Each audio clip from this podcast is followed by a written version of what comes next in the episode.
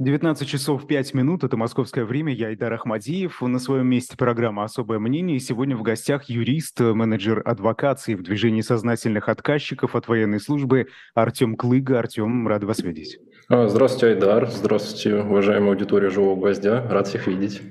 Вы знаете, темы-то актуальные, да, э, сейчас, э, тем более впереди неизвестность э, в России, и многих волнует вопрос, особенно мужчин, особенно тех, кто живет в России. Вопросов к вам много, уже в чате их задают, и я призываю всех это делать дальше. Да, но мы на разогреве, знаете, начнем не с, не с этих вопросов. У нас есть актуальный инфоповод, это запрет, полный запрет мобильных телефонов в школах. Госдума приняла этот закон сегодня. Единственное исключение делают это экстренные случаи, которые связаны с возникновением опасности жизни или здоровью Тут, э, я так понимаю, пока никаких подробностей нет. Если это, если это не так, поправьте меня. А, да, вот э, и еще вместе туда же, э, вместе с телефонами, это введение в школах обязательных уроков труда. Ну, давайте с телефонов начнем. Первый вопрос простой. Зачем, на ваш взгляд, это делается? Ну да, давно инициатива была, и на разных уровнях она так, проговаривалась о том, что нужно вот как-то отобрать у всех школьников телефоны, телефоны мешают. Но мне кажется, на самом деле здесь э, есть прямая корреляция с тем, что случилось с российской школой после вот введения уроков разговора о важном, после буквально милитаризации российской школы, да, после начала, собственно, войны э, в школах активно тоже занялись проработкой вот этой идеологии, и мы, наверное, неоднократно видели, я думаю, наши зрители, журналисты, видео, фото вот э, с этих уроков или какие-либо странные эксцессы, которые происходили, может, ученики, которые не согласны согласны, например, с мнением учителей, которых, кстати, за это привлекали к ответственности, есть судебная практика, и учителя, которые подвергались либо дисциплинарным изысканиям, либо их заставляли писать заявление об увольнении, либо там директор просто вызывал в кабинет, там сотрудники полиции составляли протокол по вот, статье 20.3.3 дискредитация российской армии. Собственно, было довольно много материалов, и эти материалы, конечно же, изучаются и правозащитными организациями, и следят э, за Э, детьми в России, в том числе и на уровне ООН. И, собственно, я полагаю, чтобы вот минимизировать количество такого контента и затруднить вообще доступ э, правозащитников, журналистов вот в российскую школу, не показывать, что там происходит на таких уроках, и не только даже на уроках разговора о важном, а вообще, э, как вообще преподаются, да и другие дисциплины, в том числе, там, например, обществознание, да, или история, новый учебник, который мы могли лицезреть вот несколько месяцев назад.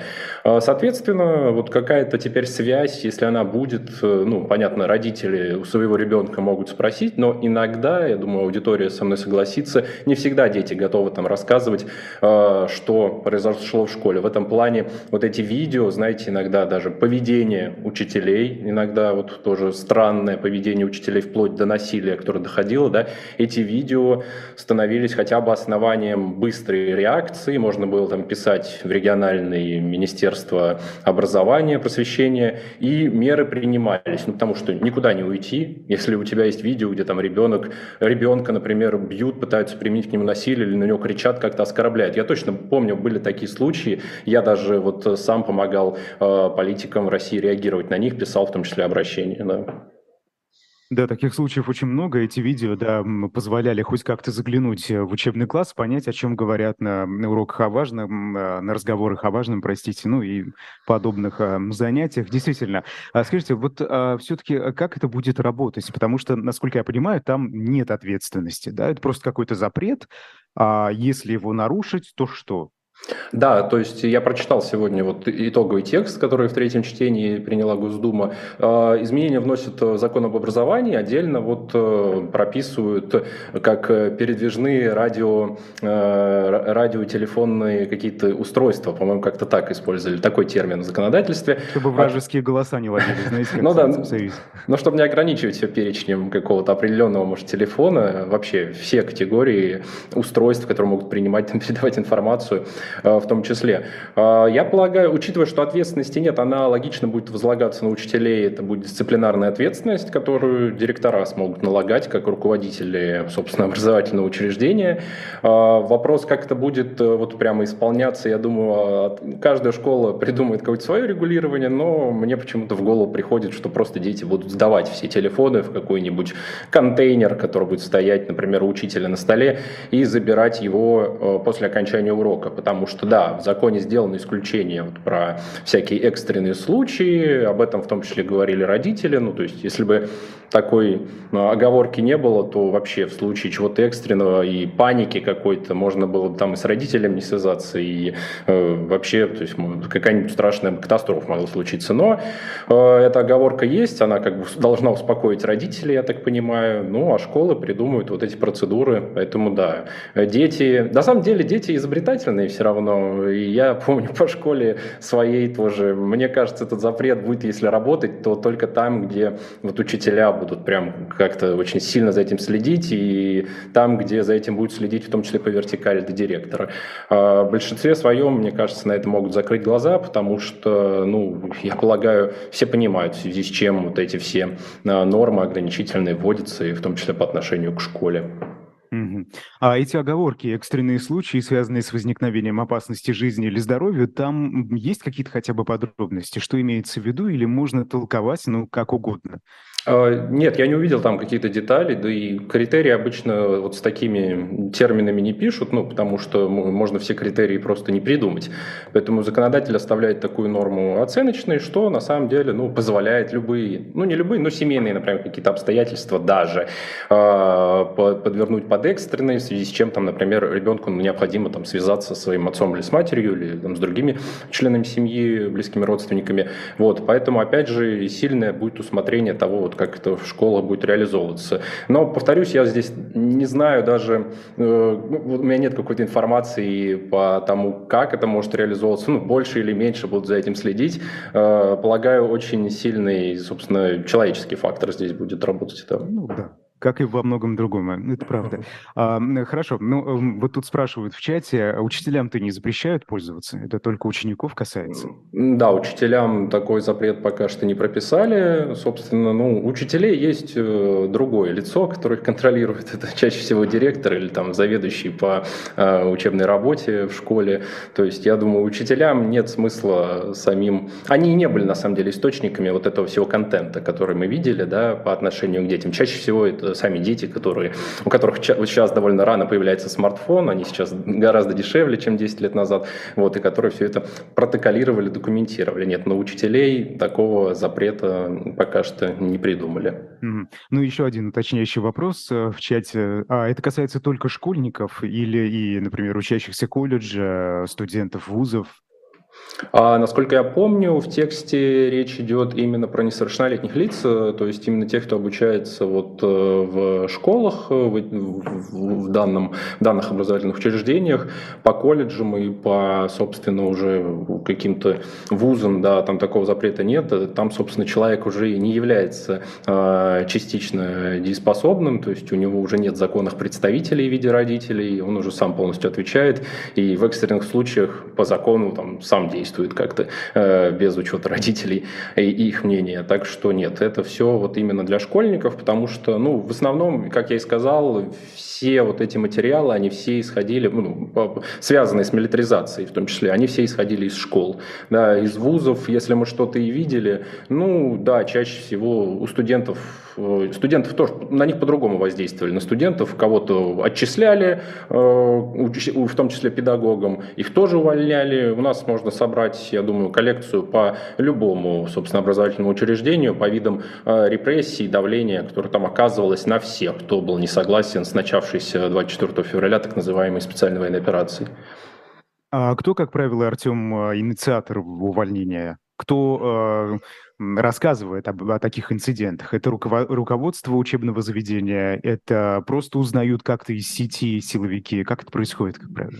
Ну, если мы говорим вот о вот этих увольнениях и давлении, которые, да, по связи с какими-то антивоенными высказываниями было, я видел, на самом деле, разные случаи, вплоть до того, что что-то записывалось, например, ребенком, это показывалось родителям, родители оказывались страшно недовольными там, словами учителя, писали об этом жалобу директору, директор передавал это в правоохранительные органы, правоохранительные органы приезжали в школу, там, соответственно, задерживали учителя и составляли чаще всего э, вот, протокол по 20.3.3. Но у нас есть и уголовные дела, то есть э, там, где на самом деле разница-то между вот этой административной и уголовной статьей, юридически ее найти очень сложно.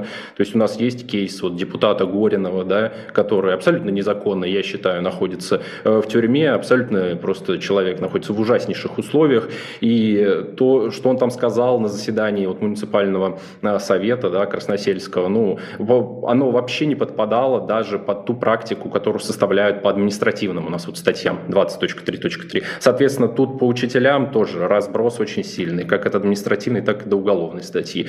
В каких-то делах я видел в том числе и дети могли рассказать об этом другим учителям или, ну, не обязательно директору, другим учителям, а дальше снова по цепочке информация передавалась, например, до директора. Ну и в том числе и коллеги, да, могут э, сделать вот такую э, услугу, э, когда расскажут о том, что там какой-то учитель не те факты распространяет, не соответствующие позиции Министерства обороны, и тоже опять все передается наверх. А, что касается школьников, они здесь, наверное, самые уязвимые, то есть, если учитель, понимающий, он просто закроет глаза, сделает вид, что ничего не произошло, если там определенная идеологическая подоплека у учителя в голове, то, ну, все, угрозы там вот этим отчислением в школах, э, которые, кстати, совсем вообще, ну, если человек знает свои права и обязанности, то понимает, что у нас отчисление из школы, оно настолько как исключительная мера, ответственности, которая там в законе написано, что чуть ли там, если вообще угрозы жизни и здоровью несут всем участникам школы, вот человек, и прям целый перечень вообще очень тяжелых Э, мер перечислен, вот тогда могут исключить. А так нет. Но на детей могут действовать и через их родителей. Да? Мы это видели по делу вот э, девочки из Тульской области и ее отца, вот, забыл сейчас фамилию, которого задержали и вот, э, просто за, по-моему, рисунок да, его дочери, который имел там антивоенный какой-то характер. Mm-hmm. Uh, да, э, тоже запамятовал фамилию. Напишите э, в чате, пожалуйста, Алексей. Вот, вот бывает же такое. Ну ладно. Да-да-да, у меня тоже. история известная. Э, Артем, хорошо. Э, вот знаете, мне что интересно, а что лежит в основе, да, вот этих доносов, их, наверное, так правильно назвать? Э, это боязнь ответственности за сокрытие подобного? Или это настолько вот активные учителя, да, инициативные, что они готовы даже донос писать, чтобы там перед администрацией какой-нибудь э, выделиться? Ох, вот это очень хороший вопрос, на самом деле. Э, мне кажется, страха здесь какого-то меньше, ну, потому что человек, который ну, там, сообщает на того, кто ведет себя каким-то неподобающим образом, по его мнению, да, он меньше находится под риском.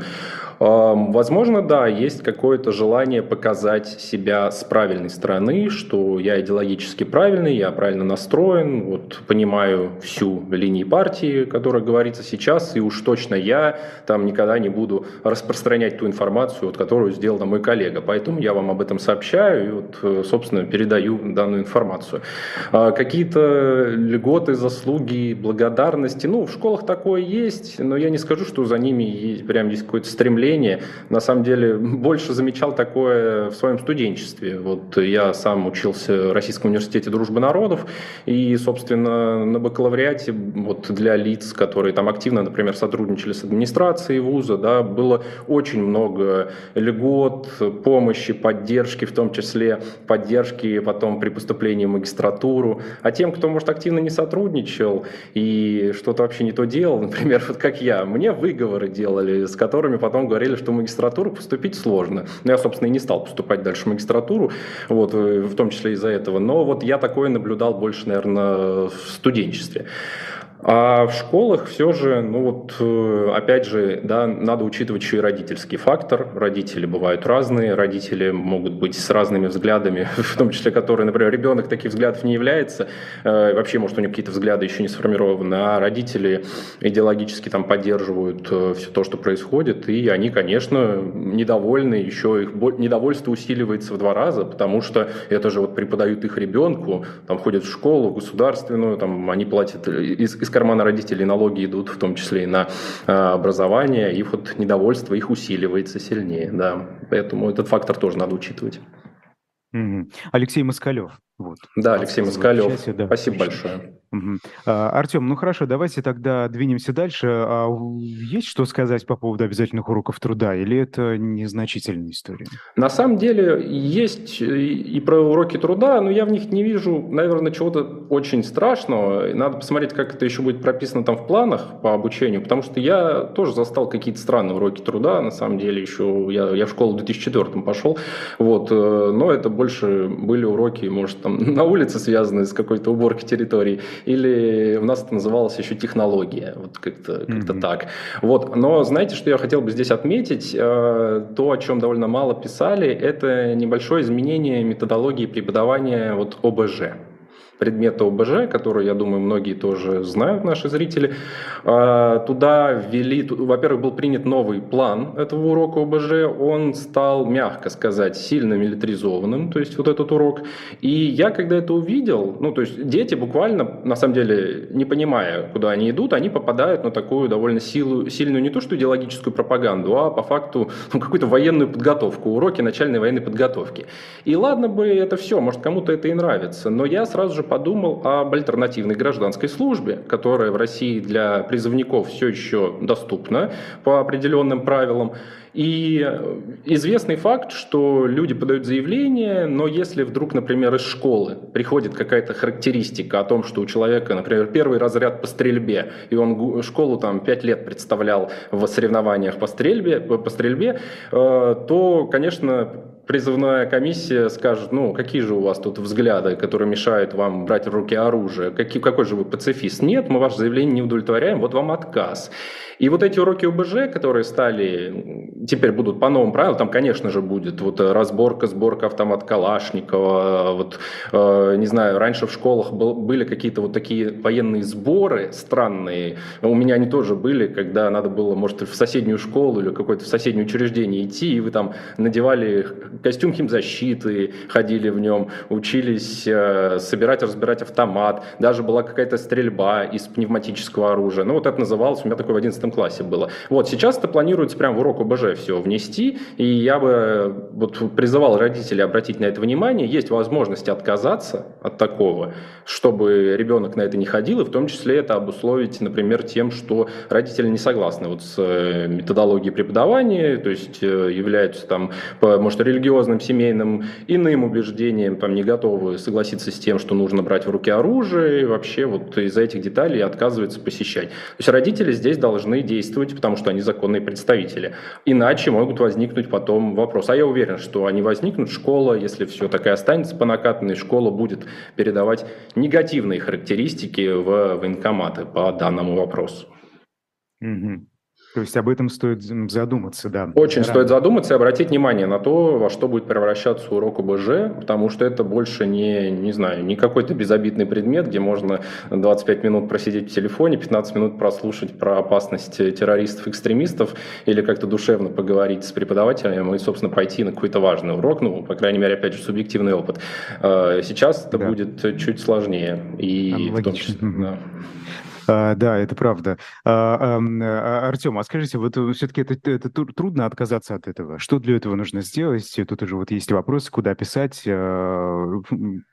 а, помню, об этом вот консультировал даже вот, довольно большую группу лиц. Я точно, ну, директору писать, конечно же, заявление. Есть э, заявление описать несогласие, в том числе вот э, с обновленной этой методологией этой программы.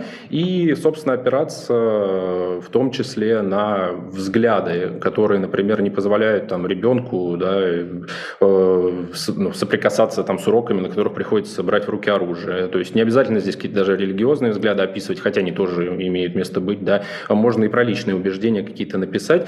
А, есть об этом даже разъяснение, я сейчас детально просто не помню, но это точно на имя директора подается, и взаимодействие идет вместе с ним. А, советую отдельно, даже, может, посмотреть э, в интернете, об этом было, ну, месяц назад было такое сильное обсуждение, в том числе правозащитники об этом говорили, и в телеграм-каналах тоже много информации об этом было.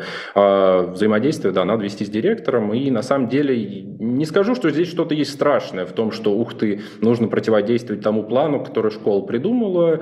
Вообще ничего, наверное, страшного пока что не произошло. Очень часто раньше было, например, в некоторых школах уроки а, по религиоведению, как-то так они назывались, всегда можно было там их заменить э, на, например, если человек другой религии, да, ему это не нравится. Опять же, это все делали родители как законные представители. Я помню, даже потом вот вместо предлагали опции уже, если человеку не совсем подходит урок там, религиоведения, то какой-то другой там по культуре или, может быть, по местному краеведению предлагался. Вот, могу немного ошибаться, но точно альтернативные опции уже предлагала сама школа. Ну, да. Те, но то, с ОБЖ... времена вегетарианские. Да, но с ОБЖ такого точно ждать не надо, поэтому вот э, очень советую обратить внимание. Хорошо, ну а, да, а вы э, как менеджер эм, адвокации движения да. сознательных отказчиков от военной службы, вы знаете, ведь осенний призыв продолжается, он завершится только 31 декабря. А, скажите, с какими проблемами, во-первых, э, чаще всего обращаются призывники, что вот сейчас, э, да, их волнует, хотя, конечно, можно понять, что их волнует, но вот конкретные проблемы, о чем они говорят?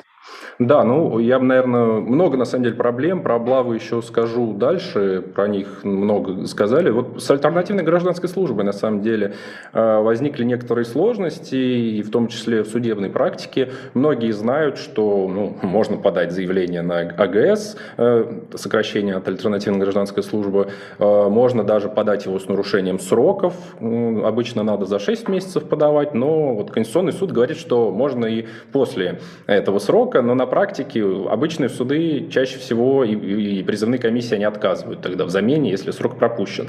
Но что интересное, то есть люди, например, подают, им отказывают, они идут в суд, они затягивают этот процесс, например, на 2-3 месяца, призывная кампания заканчивается, ну и суд им, например, отказывает. Но и они уже никуда не идут, потому что призывная кампания юридически закончилась. Они повторяют это во второй раз, в третий раз, и формально здесь нет никакого состава преступления. Ну, у вас так процедура устроена, что суды не могут это рассмотреть быстро.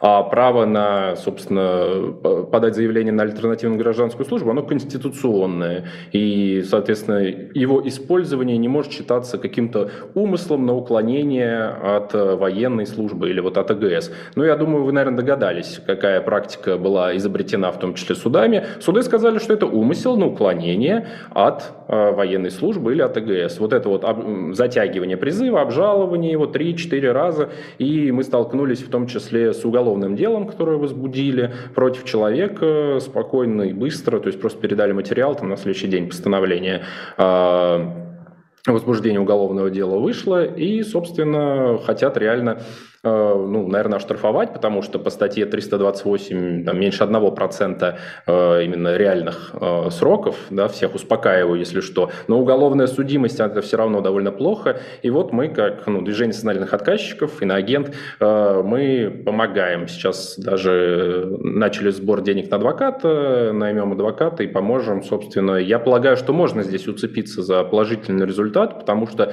следователю придется ну, буквально доказывать умысел в ситуации, ситуации, в которой его нет.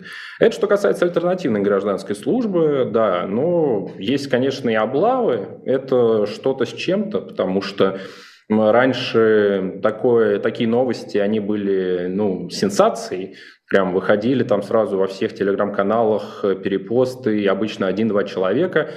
Э, этот призыв – это какое-то изобретение универсального механизма вот военкоматами и призывными комиссиями, как можно просто легко делать план.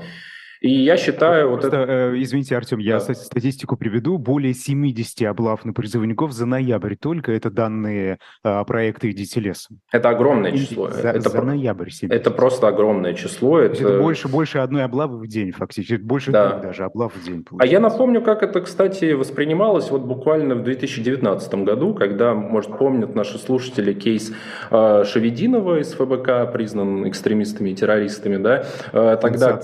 Да, к нему пришли, вломились, ему там отключили свет, по-моему, и сотовую сеть, как-то договорились с сотовым оператором, одним днем забрали, отправили, он пошел судиться, и были суды, и были потрясающие позиции судов о том, что, ну, если, например, вот на что правозащитники и юристы ча- чаще всего в облавах отмечают, что человека забирают без проведения диагностических исследований. Те, кто в военкомат ходил, знают, это ЭКГ, анализ крови, там, анализ мочи, еще э, флюорография. Вот, это все надо сдавать заранее. Потом уже приходить на медосвидетельствование, а потом тебя должны вызвать там на призывную комиссию, которая уже решение принимает. Увидели здесь, да, я чуть ли не четыре этапа перечислил. И все эти этапы превратили в однодневное, по факту, вот, э, прохождение. И, конечно, юристы шли оспаривали, но суды стали занимать потрясающую позицию, что, мол, вот с этими диагностическими исследованиями э, это надо военкомату просто дать возможность пройти эти диагностические исследования. Если призывник их не прошел, проблема-то призывника.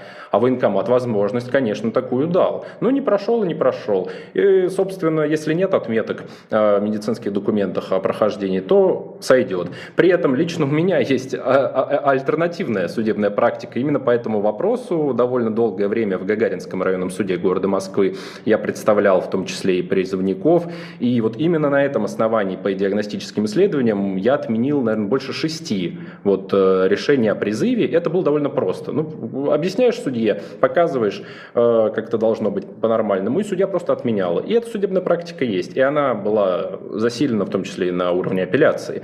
Вот. Ну, это к вопросу о том, что судебная практика, на самом деле, по призывникам, она всегда есть за и против. И в зависимости от случая, то есть, если, например, человек в военной части, то суды не очень хотят, хотят принимать решение это в пользу призывника. Они попытаются как-то пойти в отказ, чтобы просто вот не было этой процедуры, ну, когда человек нужно назад доставлять. Ну и что касается облав дальше, помимо этих диагностических исследований, там же еще происходит и медицинское освидетельствование за один день, и чаще всего человек к этому не готов, у него, возможно, нет каких-то документов по его здоровью, он даже если что-то говорит, ему нечем доказать по факту э, свои тезисы, его не отправляют на дополнительное обследование, на которое отправляют, например, многих, у кого есть категория В, и кто, ну скажем, в нормальном режиме проходит все это в военкомате. И, собственно, на это тоже закрываются глаза. Соответственно, не было документов, ну, собственно, никаких данных о диагнозах, которые могли бы там поставить человеку категорию В, не привел призывник. Вот. Ну и вот это доставление полиции, что меня отдельно поражает, я уже даже не знаю, надо э, составлять какую-то большую общественную кампанию, в том числе нам всем правозащитникам, э, потому что э, полиция не имеет права доставлять людей в военкомат. Ну, она, у них есть определенный приказ, как они должны действовать. Но они доставляют человека, задерживают его, везут якобы там для составления протокола э, по административной статье, и внезапно он оказывается в военкомате, где на него протокол-то еще могут и составить, но вот это вот момент, что его привезли прямо на заседание призывной комиссии, вот его отбить уже ну, очень тяжело. Полиции нет никакой ответственности за то, что они не туда человека привезли. И у нас уже вот происходят такие случаи. Недавно читаю в Головинском военкомате города Москвы там 50 человек в рамках какой-то облавы там, на станции метро Войковская. Потом читаю станция метро ДНХ, опять облава. Потом станция метро там, Локомотив, вот, Черкизовская, там опять облава. Это все вот за два дня. И это уже какие-то рейды, это мне, конечно, сильно напомнило период мобилизации, то есть той, ну, назовем, активной фазы мобилизации, да, когда впервые осмелели э, представители военкоматов и э, сотрудники полиции вот стоять у метро, вручать повестки. Сотрудники полиции, кстати, тоже не могут вручать повестки, но делали что в мобилизацию, что и сейчас пытаются делать. И, соответственно, вот после той практики, я думаю, сильно осмелели и, и решили, а, а что бы не попробовать это в рамках обычного срочного призыва. К тому же традиционно ну, мобилизация была для всех шоком, срочный призыв шоком ни для кого не является, кроме там, граждан от 18 до 30 лет с будущего года и их родителей. И, соответственно, вот это я называю призывников более уязвимой группой, потому что ну, это чаще всего люди еще там только закончившие школу, кто-то только закончивший вуз, у них нету э, каких-то огромных там экономических даже способов, может, повлиять на решение, в том числе и говорю и про коррупцию, которая у нас есть в военкоматах, да, то есть люди э, испуганные, не понимающие, что происходит, и самое страшное, это когда, например, ты хочешь кому-то помочь, и вот мы пытаемся помочь, а человек там через 2-3 дня, через неделю он перестает выходить на связь, и потом, если выходит, говорит, да, в целом все нормально здесь, ну, один год так один год, ничего страшного, давайте там не будем ничего обжаловать, от этого станет только хуже. Вот, вот в этот момент, конечно, чувствуешь сильное разочарование, а стоит напомнить, да, что наверное, призывная армия у нас очень сейчас сильно связана с проходящей мобилизацией. Э, если, я напомню, раньше были критерии все же по уровню образования и по уровню срока, который вы должны отслужить на срочной службе, чтобы, быть, чтобы стать контрактником, например. Там, три месяца надо было хотя бы отслужить. Все это поправили в 2022 году. Сейчас поступление по факту вот, э, на срочную службу, оно позволяет сразу же дальше подписывать контракт контракт.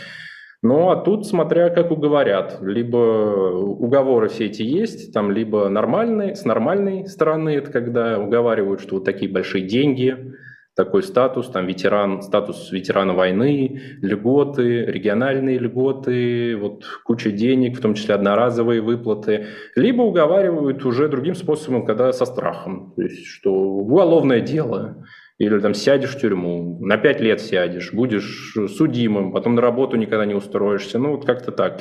Я скажу, это сильно бьет на самом деле по людям, особенно неподготовленным. Да и я ходил когда в военкомат, я когда как юрист ходил в военкомат, на меня это било. Не скажу, что я там приходил и мог прям вот на всех пойти и супер уверенно там прям держаться до конца. Нет, иногда тоже довольно-таки не по себе и думаешь, а какие есть, например, ресурсы реально. Может быть, это какие-то люди, у которых там связь, связи больше, чем у других других. Поэтому прекрасно могу понять и призывников, и их родителей. Да. Конечно, там такая атмосфера, что часто забываешь, как, э, собственно, сформулировать предложение, да, свою позицию и все, все данные э, которые необходимы для отстаивания позиции. Но, а, Артем, скажите, вот а, а что делать-то остается? Ну, вот человека забрали одним днем, да, тут уже речи не идет о за, там, подготовке заранее, о вызове адвоката и так далее. Что делать? Привезли ну, в военкомат. Угу, угу. Ну, конечно, это обжаловать точно, потому что, как я сейчас перечислил, вот эти случаи, когда давайте не обжаловать, давайте просто никого не будем нервировать нашими там административными исковыми заявлениями, но это не выход. Вы точно никого нервировать этим не будете. Суды, если ваш иск поступает в суд, не знаю, что там звонят в военную часть и говорят как-то начать, я не знаю, издеваться над человеком за то, что он обжалует свое решение. У меня лично, у меня в практике, я допускаю, я не отрицаю здесь, что у нас есть насилие в армии, оно не побеждено утверждено у нас и после сокращения срока службы там, с двух до одного года, вот этой дедовщины, да, но у меня в практике не было никогда такого, что человека избивали за то, что он пытался обжаловать что-то в суде. Когда человек там что-то обжалует, у них есть юристы, они идут и уже в суде обсуждают эту позицию, там личное дело изучают. Вот, поэтому если одним днем что-то происходит, и чаще всего, ну, чаще всего у человека там недоверенности нет, э, он вообще к этому не готов, понятно, там, заявление на альтернативную гражданскую службу он не подал, то здесь как бы стоит ну, успокоиться, поискать какие-то основания. Чаще всего просто человека забирают, э, в том числе пытаются забрать с действующей отсрочкой, например. Это, ну, такое тоже бывает. Я буквально вот летом, у меня лично был случай, когда моего хорошего коллегу, который должен был доучиваться до августа, его прямо призвали, решение вынесли, уже на сборный пункт должны были отправлять, он просто убежал мы пошли в суд, легко выиграли. Не надо там никаких специальных знаний. Ну, отсрочка есть, документы представлены, все, решение суда получено. Вот. Если есть отсрочка, если, может, есть основания для освобождения, конечно, надо судиться и приносить свою позицию, готовиться. Да, суды у нас это не месяц, но это все равно, например, там сколько, ну, 6 месяцев в среднем, да, можно попытаться, постараться собственно, сразиться с военкоматом ну, на судебном поприще. Если ситуация, ну, если доверенности нет, то нужно сначала там ее сделать, либо пытаться самому, от самого призывника там иск подавать.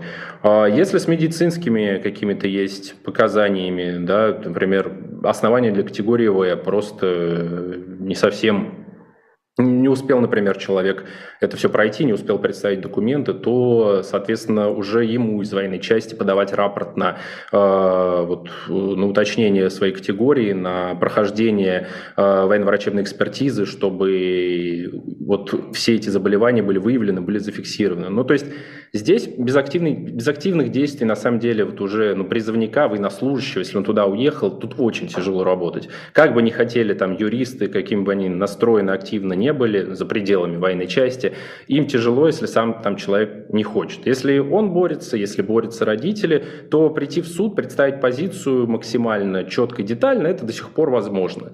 А, если там как можно больше то есть оснований нарушений, то можно добиться в том числе положительного решения. То есть, например, сразу вот я вспоминаю, например, по процедурным основаниям еще у нас смогут отменить дело. Это процедурное, это когда ну, нарушена процедура, очевидно. Например, сразу вспоминаю дело, мой коллега вот судился, э, учителя там призывали, который педагогический работник, а у них срок призыва, он иной у педагогических работников, он не проходит э, осенью. А его призвали осенью. Ну и, собственно, пошли в суд, отменили, потому что нельзя призывать в этот период.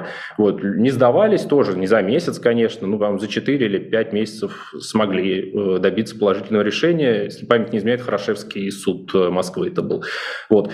Поэтому, да, стало гораздо сложнее, стало сложнее там, с точки зрения вот, э, приостановления решения призывной комиссии, потому что отменили эту норму, стали люди подавать так называемые вот, меры предварительной защиты, ну, которые заключаются в том, что на момент рассмотрения в суде, пожалуйста, приостановите отправку человека в военную часть, потому что мы обжалуем это решение.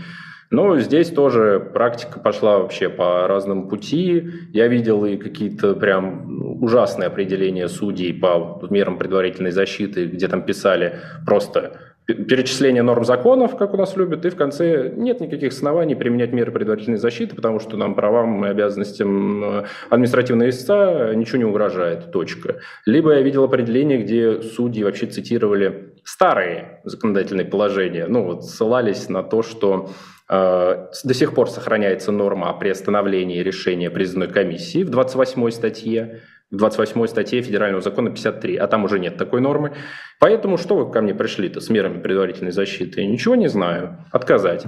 Вот. А у нас там в законе, напомню, в 29 статье есть эта норма, но она относится только к призывным комиссиям субъекта. То есть если вы пошли обжаловать в призывную комиссию субъекта, и она уже вам отказывает, и вы идете в суд, то вот решение, конечно, призывной комиссии субъекта, оно приостанавливается. Вопрос, который и я до сих пор задаю, а что же тогда происходит с решением ну, первой призывной комиссии? Оно-то не приостанавливается по такому толкованию. Вот, но вот люди, собственно, пытаются. По, по этим мерам была и положительная практика. Я видел по мобилизации вот где-то полгода назад. То есть там принимали. Но там риск, наверное, чуть, чуть э, проще доказать, вот, чем вот э, риск с этими призывниками.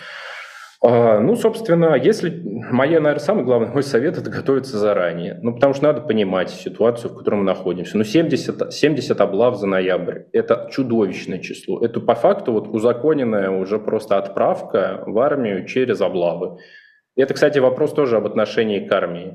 Вот очень много у нас говорят про престижность армии, про то, что она не должна быть как наказание. Помните, наверное, историю, вот э, когда Екатерина Мизулина, по-моему, она стала угрожать э, вот этому исполнителю, Дане Милохина, не знаю, есть ли да, у него какой-то да, да. иноагентский статус или нет, э, вот стала угрожать ему именно армией. И ее, насколько я помню, раскритиковали некоторые депутаты Госдумы, потому что, ну, как же, армия не должна быть какой-то санкцией, армия – это престижно.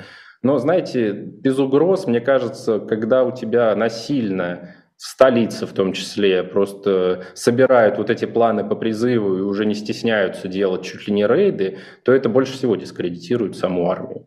То есть, ну, на самом деле, по моему опыту, в Москве раньше, когда мы не видели такого большого количества облав, были люди, которые готовы служить.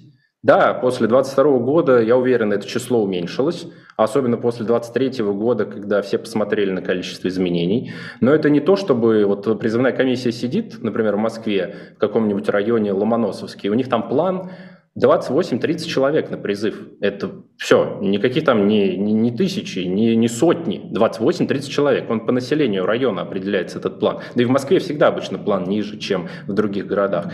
И, собственно, они это число собирали, ну, там, например, 20 человек. Из них 15 сами приходили, там у пятерых не было отсрочек освобождений, там была позиция, ну, я не знаю, что мне делать, ну, походу придется идти в армию. Вот эта вот позиция, я не знаю, что мне делать, у меня закончилось там а, обучение в ВУЗе, это прям вот, я часто такое видел. А, ну и часть, когда вот у них план не дособирали, например, там у них 25, а надо 30, да, они тогда подключали ресурсы, например, правительства Москвы префектуры, управы, вот москвичи, кто нас слушает, я думаю, поняли сейчас, о каких органах власти я говорю, это территориальные органы правительства Москвы. И у них есть, например, автомобили, и военкомату спокойно эти управы передают машины. И я лично писал обращение в такую управу, мол, а почему вы вообще там свою технику, которая на горюче-смазочных материалах налогоплательщиков ездит, передаете военкоматам в моменты, когда им нужно призыв э, заканчивать и планы? Э, собственно, добивать. Они мне отвечали, и это действительно правда, есть соглашение на уровне Москвы, например, между правительством и Министерством обороны, территориальными органами Министерства обороны, и в Москве, например, управы абсолютно легально помогают военкоматам вот, в выполнении этого плана. Помните, когда была мобилизация, много сотрудников управляющих организаций было задействовано э, в разносе повесток. Как люди по закону они повестки разносить не могут, но это люди, которые подчиняются управе. И это чаще всего люди, которые еще и без гражданства России находятся, да, то есть мигранты по факту, уязвимая группа людей. И им там как приказывают, и все, и ты должен выполнить. То есть, Артем, а скажите, да. а если вот такой человек принес повестку, можно его отправить э, куда подальше? Скажите, да, конечно. Да, конечно. Вы не можете разносить. И внимательно с моментом открывания двери незнакомым людям, и даже если там к вам полиция стучит. Если к вам стучится полиция и кричит, что мы вам будем дверь сейчас выбивать, это значит, скорее всего, что к вам пришли с обыском. И значит, что чтобы выбить вам дверь, у них, скорее всего, есть постановление о производстве вот этого обыска, не терпящего отлагательства. Это когда судебное решение они получают потом. Это сейчас вообще везде со всеми стали практиковать. Пять лет назад было тоже аномалии, а сейчас к любому в том числе по-моему, ну, вообще любого активиста назовите, у него точно проходил обыск с э, нетерпящим отлагательств. Да, тогда могут дверь выбить и, да, провести обыск, показать эти документы. Но если это военкомат, который сотрудников полиции подключает. Они могут постучаться, могут сильно постучаться, но вламываться к вам внутрь они не могут. Вообще никак. То есть очень много случаев, и я не слышал обратного о том, что просто открыл дверь. Или они, надо делать умнее, стерегут людей на выходе из подъезда тоже, да, или приезжали на работу, или приезжают на учебу. В МГУ был, был случай недавно, прям с пар забрали. Ну, то есть действует в тех местах, где нет закрытых дверей. Вот. А насчет того, чтобы послать человека, у меня был коллега потрясающий, которому я в том числе как юрист помогал избираться на муниципальных выборах в Москве. Он избрался в 22 году, и он отслужил срочную службу в армии, и вот был октябрь 22 года, и к нему прямо на заседание Совета депутатов, это на западе Москвы, пришли военкомат с полицией. Э, нет, пришел, пришел сотрудник просто какой-то, который стал представляться сотрудником военкомата. Ну, мой коллега не растерялся, он встал, попросил предъявить документы, которые подтверждают право человека вручить повестку. Человек растерялся, стал говорить, что мы из блока усиления, вот эти вот люди, которых военкомат дополнительно должен нанимать как сотрудников. И вот мы якобы, ну, никакие документы не показал, ну и мой коллега прям уверенно ему говорил, тогда вы не можете вручить мне повестку, тогда все, нет, от вас повестку не принимаю, расписываться не буду. Сотрудник полиции рядом стоял, ничего не сделал, но это были еще тоже 22 год, октябрь, да, и все, они ушли из заседания Совета депутатов. Ну, такая вот уверенная позиция помогла. И на самом деле то, что я сказал про сотрудников полиции, тоже не могут они массово вас задерживать и там всем повестки раздавать. У них есть одно исключение, когда в адрес полиции направлено обращение об установлении вот лиц, которые уклоняются от призывной службы, и тогда по списку эта полиция может приехать и передать повестку. То есть это, типа военкомат сидит, пишет, вот у нас уклонисты, пожалуйста, установите их нахождение, вот вам приложение повестки на всех них. Полиция это получает, устанавливает, передает повестку. Вот только так. Ну, вы понимаете, что если это массовая какая-то облава, это не делается целенаправленно по списку фамилий. Это делается по тем, кого вы встретите первым. Да. Артем, э, э, давайте, да, как-то пока все переваривают, небольшая рекламная пауза. Да. А, у нас есть книжный магазин shop.diletant.media. Вы покупаете книги, не только книги, там есть и мерч, который э, в том числе новогодний, можно и подарок сделать, и себе купить, и таким образом помогаете нам ежедневно вещать для вас. Спасибо всем, кто это делает. Но, вы знаете, топ-лот сегодняшнего вечера – это книга «Интимная Русь. Жизнь без домостроя, грех, любовь и колдовство». Прям вот отличный набор, Артем, для сегодня сегодняшнего а, дня, чтобы почитать эм, и, возможно, сравнить э, с тем, что а, происходит в нашей стране сегодня. Вы узнаете, как жили и любили друг друга люди в семьях княжеских и царских, боярских и крестьянских, в семьях рабов и простых горожан. Как признавались в чувствах, как заключали браки, как разводились, обо всем об этом и многом другом авторы рассказывают живо и без лишнего смущения. Интимная Русь, жизнь без домостроя, грех, любовь и колдовство. shop.diletant.media. Интересная книга, для тех, кто хочет э, посмотреть шире да, на то, что происходило тогда и, возможно, сравнить что-то вот с нашей а, реальностью.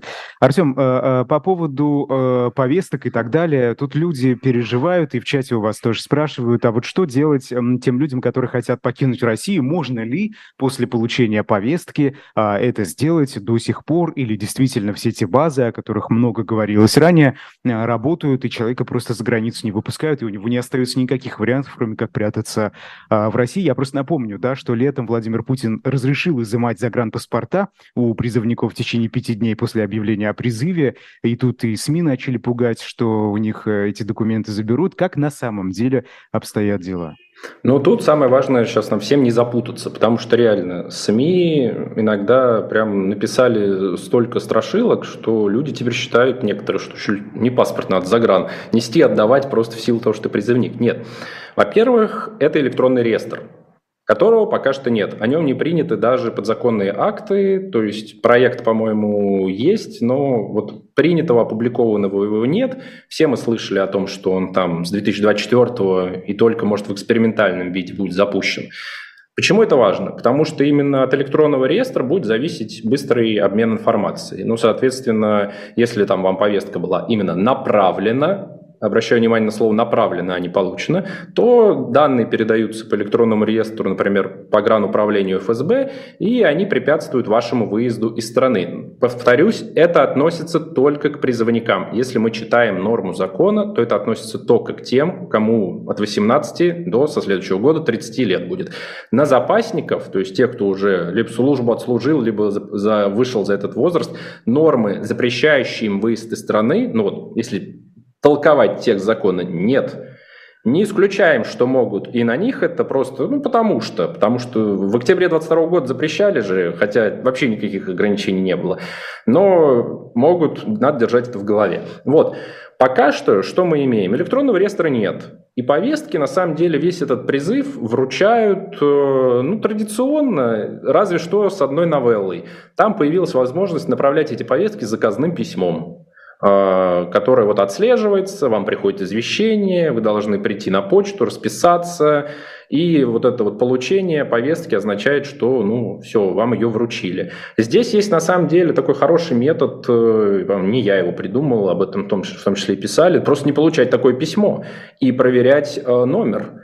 А, трек, трек номер, от кого данное письмо. Э, у нас есть сайт Почта России, можно прямо после эфира зайти, отслеживание отправлений, посмотреть. Если вам приходит извещение, на нем есть номер, вбиваете этот номер, смотрите. Если отправитель военкомат, а вы призывник, Значит, лучше это письмо не получать, просто потому что тогда, если, опять же, пока Хорошо, реестра не нет, напишут, да. да, реестра нет, то есть нужно тогда военкому отдельно убедиться, что письмо не было получено человеком, например, оно вернулось, он вручную пишет вот это вот э, заявление в погранслужбу ФСБ, мол, что направляли повестку, пожалуйста, ограничьте выезд человеку в соответствии там, с законом о въезде-выезде из Российской Федерации, там, статья 15.1 вот эта новая.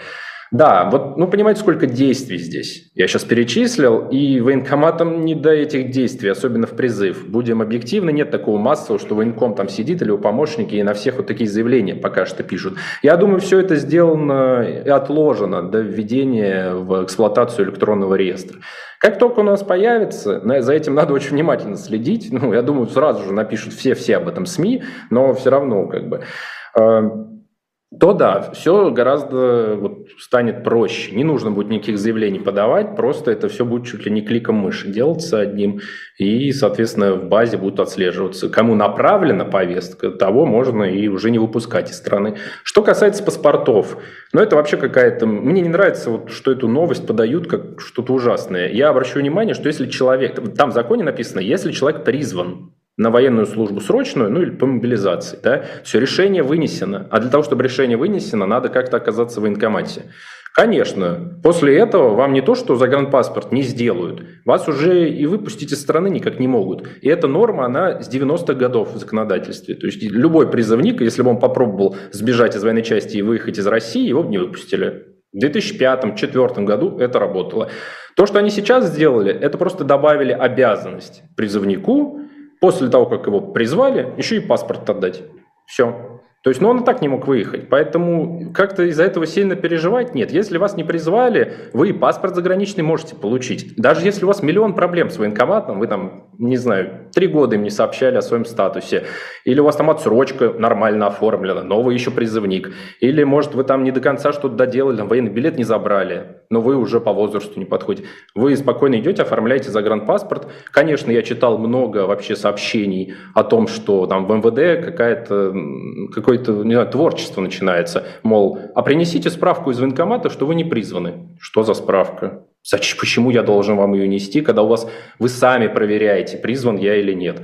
Или там, а принесите военный билет. И любые люди, вот кто на госуслугах пытались получить загранпаспорт, я уверен, они видели там вот это, приходите с военным билетом или там иным документом воинского учета. Да не нужно мне приходить с военным билетом. У вас же в регламенте написано, что если, э, во-первых, там приписное вот это для призывников, оно вообще может не предоставляться, если его нет. Военный билет тоже может не предоставляться, если его нет. Все вы проверяете сами пишете буквально запрос в военкомат, спрашиваете, а не призван ли этот человек на военную службу, который у нас загранпаспорт просит? Не призван? Все, выдаем.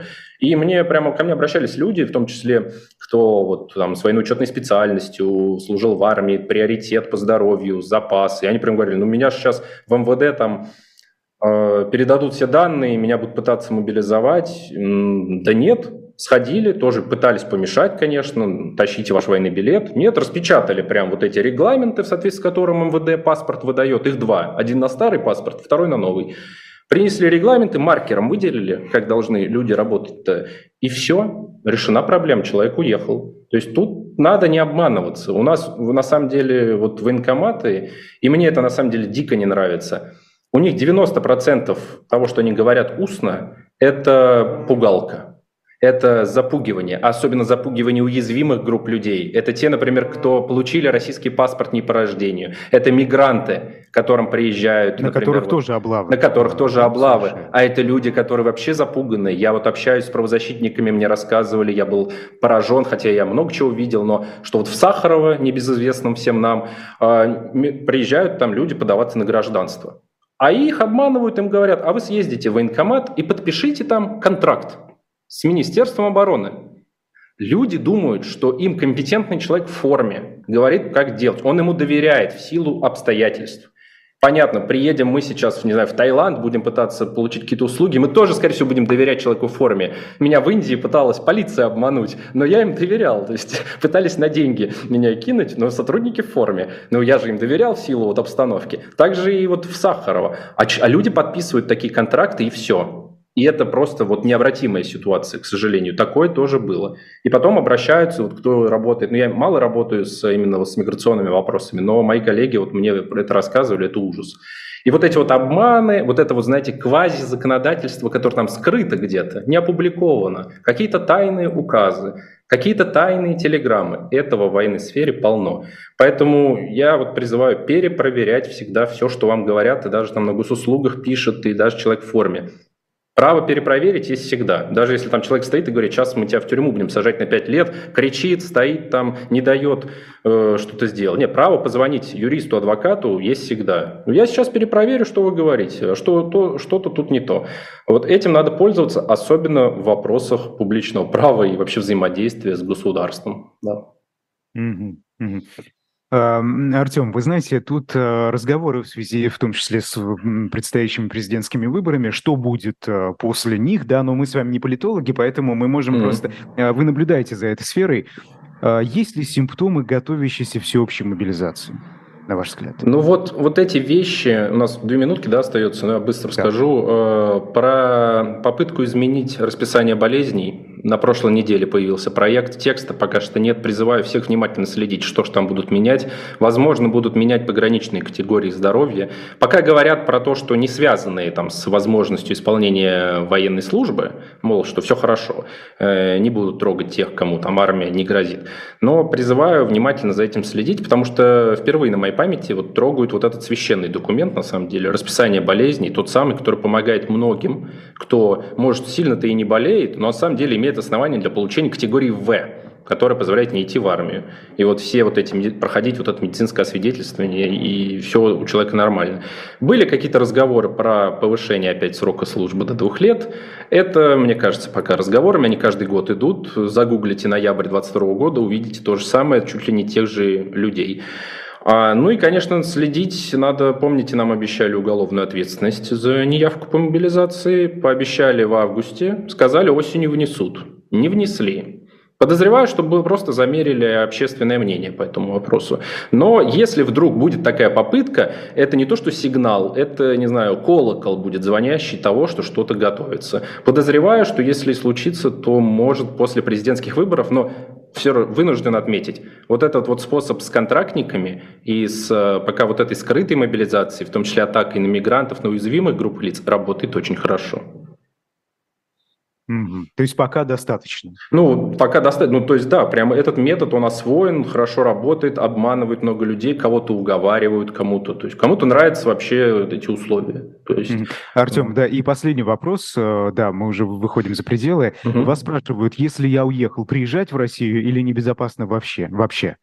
А, Если призывник и в призывную кампанию не приезжать. Вот это прям точно. Если между призывными кампаниями, то посмотрите, что происходит там на, на тот месяц, когда вы собираетесь планировать. У нас сейчас горизонт планирования, ну не знаю, январь, а потом будет февраль. Ой, есть... это вы, вы как-то вы да. слишком даже глубоко копаете. Ну да, да, да. То есть следите за тем, что в стране. Ну, если сейчас ехать, то вроде все хорошо. Ну, в плане вот, что ну, мы видим, что происходит. И если вы не призывник, то окей. Но если сейчас вы призывник и компания, не, ни в коем случае. Спасибо большое. В особом мнении сегодня был юрист, менеджер адвокации в движении сознательных отказчиков от военной службы Артем Клыга. Я считаю, очень важный эфир. Поделитесь им э, с вашими знакомыми, особенно с теми, кто сегодня живет в России, в России особенно с мужчинами, да, а, потому что непонятно, что нас э, ждет э, вот буквально за углом или в метро, э, где угодно. Сегодня мы об этом говорили. А далее в эфире программа «Цена вопроса». Сергей Алексашенко и Лиза Аникина. В эфире «Живого гвоздя» и «Эхо». Нас тоже там можно слушать. Поэтому оставайтесь с нами. До свидания. До свидания. Спасибо, Айдар.